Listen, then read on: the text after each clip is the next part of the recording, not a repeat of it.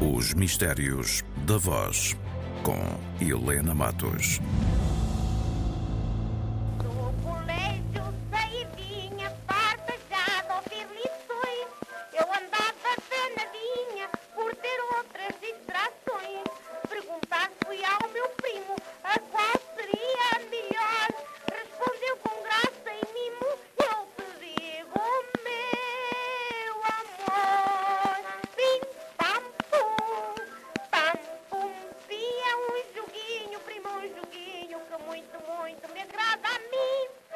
Sim, estamos a ouvir a soprano Dina de Souza, não a estamos a ouvir em disco, nem em cassete, estamos simplesmente a ouvi-la gravada num registro em cilindro de cera.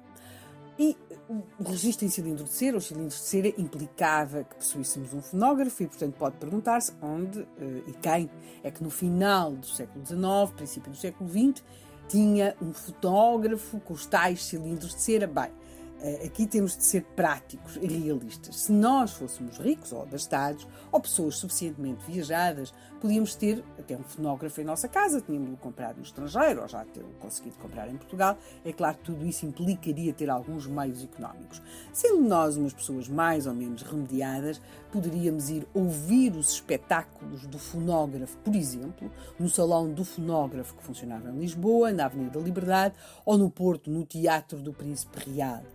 Qualquer modo, havia também sempre uma alternativa para quem não estivesse tão abonado e que era, por exemplo, ir às muitas feiras e às grandes feiras que então tinham lugar por todo o país e essas feiras, claro que chegavam os empresários do fonógrafo, com os seus fonógrafos, que eh, se podia ouvir, não era completamente à borda, tinha de se pagar qualquer coisa, pronto, mas já saía mais em conta.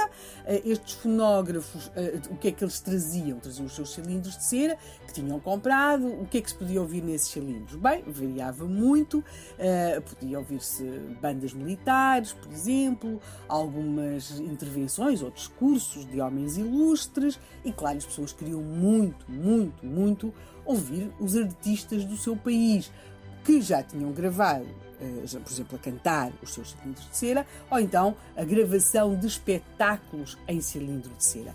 Nós, por exemplo, vamos agora ouvir um registro que foi certamente, nem é preciso apostar muito, quer dizer, temos a certeza que foi um extraordinário sucesso.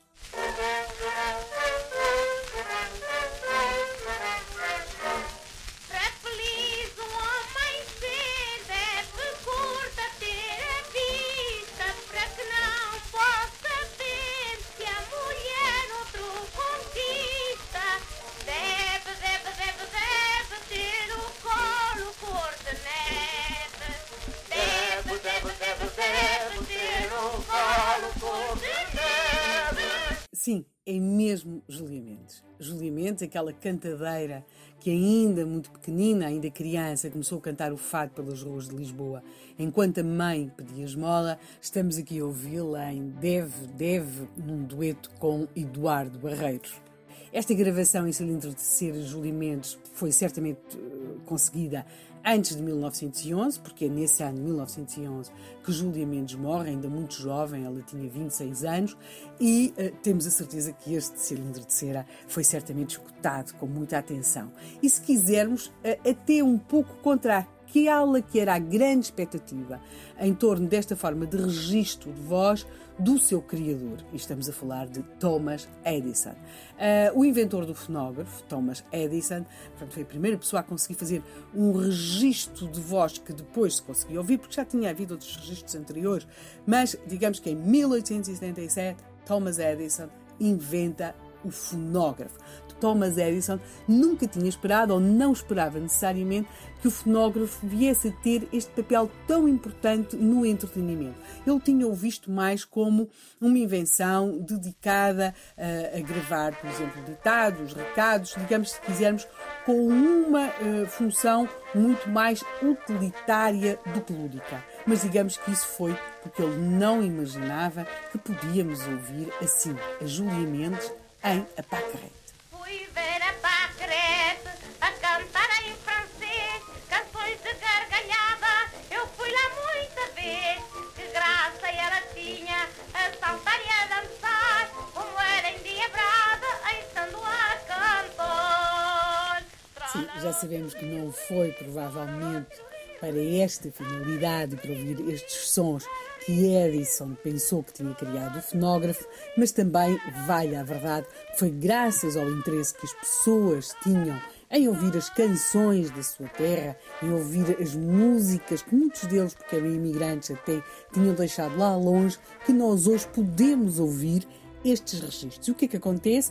Estes cilindros de cera não fazem parte de nenhum arquivo português, mas sim de um arquivo nos Estados Unidos, um arquivo da Universidade da Califórnia, de Santa Bárbara, que aliás os disponibiliza online.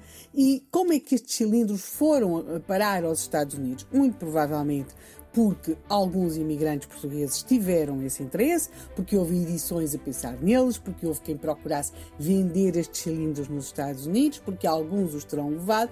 Portanto, uh, embora se saiba que a intenção não tinha sido provavelmente uh, tão lúdica quanto depois veio a ser, a verdade é que o fonógrafo e os cilindros de cera permitiram a muitos ouvir aquilo de que tinham saudades, aquilo que queriam ouvir, descobrir músicas que nunca tinham pensado que existissem e, se calhar, até a nós, deixar-nos com vontade de trautear com Julia Mendes?